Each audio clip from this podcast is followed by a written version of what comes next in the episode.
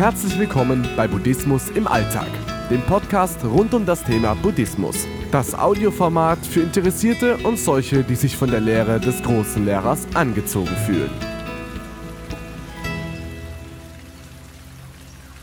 Wir sind wirklich schwer gestört.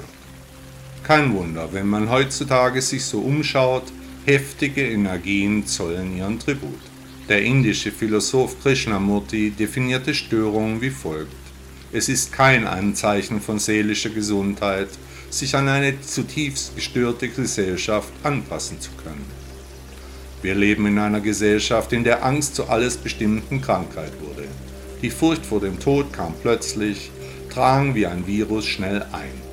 Kräftig wie Bazillen verbreiten sich nun Ängste, setzen sich als Malware in den Köpfen fest. Das Ende naht. So sieht Karma aus. Die kollektive Panik griff um sich, es gibt kaum noch einen Weg zurück.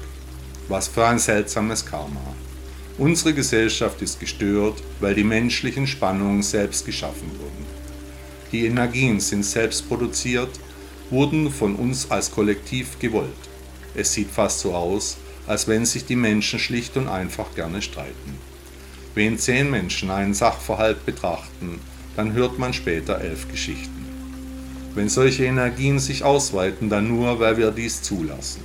Also könnten wir mit unseren kollektiven Energien auch viele Dinge verändern. Ob wir Ängste haben oder nicht, das ändert rein gar nichts an der Sache selbst. Viele Menschen in Europa sind in tiefes Unglück gestürzt. Aber dieses Unglück ist es echt? Nein. Wenn wir überall Gefahren vermuten, in ständiger Angst leben, dann wird das Unglück aber echt werden. Wenn wir die Sachen nicht so an uns heranlassen und unbeirrt unseren Weg verfolgen, dann wird das Unglück schnell leichter zu ertragen. Wir dürfen nicht an all die furchtbaren Dinge denken, die möglicherweise passieren könnten. Nach Buddha ist das Leben nur ein Traum. Solange wir uns ständig einreden, dass das Leben furchtbar ist, werden wir auch ein entsprechendes Gefühl haben. Der oben angeführte indische Philosoph Krishnamurti war ebenfalls mit der Frage nach dem Ich beschäftigt.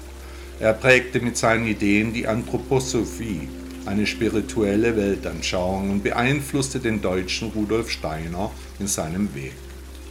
Nach dem Philosophen liegt in dem Glauben an das eigene Ich und seine Existenz bereits das Problem, die Ursache aller Konflikte. Wenn wir uns an eine zutiefst gestörte Gesellschaft anpassen können, dann muss nach ihm mit uns etwas nicht stimmen, sonst könnten wir nicht mit all den Dingen mitmachen. Darüber kann man schon einmal nachdenken. In den Worten von Krishnamurti steckt viel Wahrheit. Der britische Philosoph Alfred North Whitehead sagte einmal, jedes menschliche Wesen hat eine kompliziertere Struktur als die Gesellschaft, der es angehört.